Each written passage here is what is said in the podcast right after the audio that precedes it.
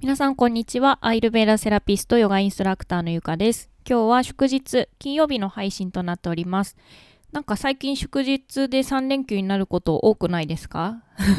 私はカレンダー通りのお休みではないので、あの、ちょこちょこその祝日があるってことを忘れてしまってることが多くて、ヨガの生徒さんとかに教わって、あ、3連休なんだとか気づくこと多いんですけど、なんか最近3連休多い気がしますね。カレンダー通りお休みの人は休みが多くて嬉しいんじゃないでしょうか。はい。えっと、まあ、気温が結構上がり下がりが激しくて、自律神経の乱れが気になる方も多いのではないかなと思います。私もですね、自律神経は乱れやすいタイプかなと思います。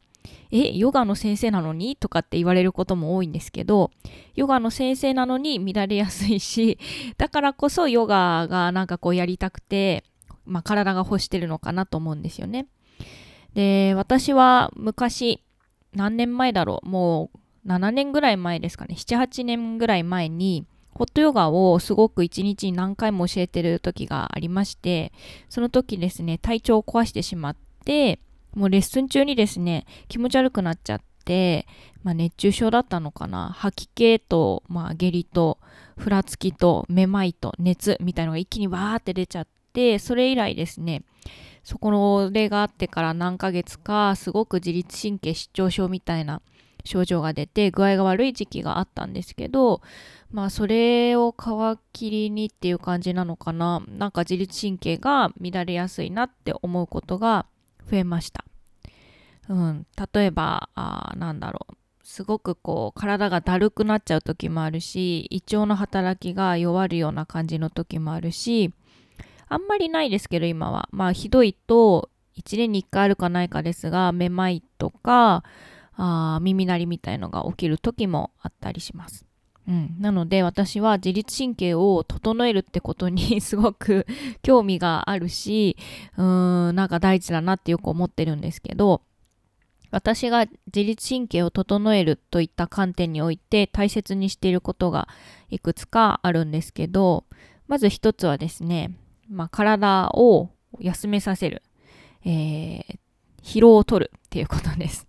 私は特にその自律神経がちょっと乱れてるなって感じるときは結構首肩背中がガチガチになってしまって呼吸が浅くなってることが多いんですね。なので自分がそういう感覚に陥った時は必ずマッサージを受けるようにしています。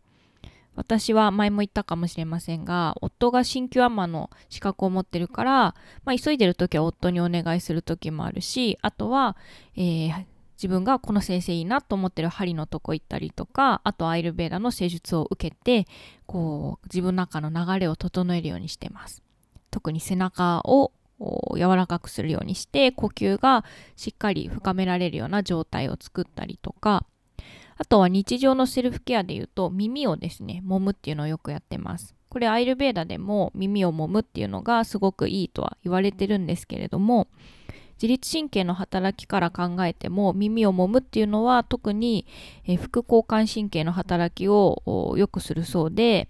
うん、耳鳴りめまいがするとか血行不良になりやすい人は耳もみましょうとか今も、えー、現代的なあ考えの中でも言っているそうなので、まあ、耳を揉む。そして耳をしっかり温めるようにしています。で、えー、あとはまヨガをしたりとかああとは呼吸法ですね。呼吸を深めるっていうのも自分の中で、えー、意識をしています。で呼吸を深めるっていうといっぱい吸わなきゃたくさん吸ってっ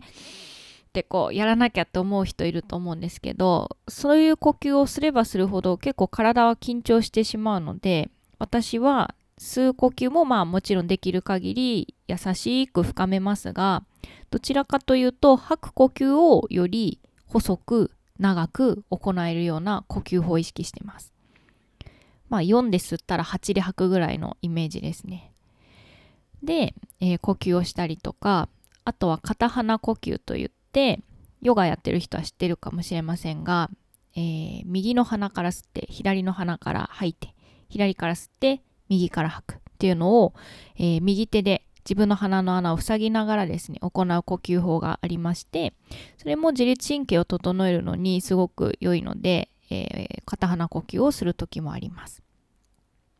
そう、あの、テレビでも最近よく見るんですよね。自律神経が乱れやすい時期です。寒暖差なんとかが流行ってますみたいな 聞くんですよ。やっぱその気温の上がり下がりっていうのが体にすごくストレスを与えるっていうのは私も、まあ、ホットヨガの時もそうだったしすごくわかるので今こそ皆さんも自律神経を整える特に、えー、こう副交感神経の働きをしっかり、えー、できるような生活っていうのを身につけると今の時期すっきり、えー、こう毎日送れるんじゃないかなと思います。ちょっと短いお話でしたが参考にしてみてください。はい。では次回は月曜日の配信をさせていきます。また、あお会いし、またよろしくお願いします。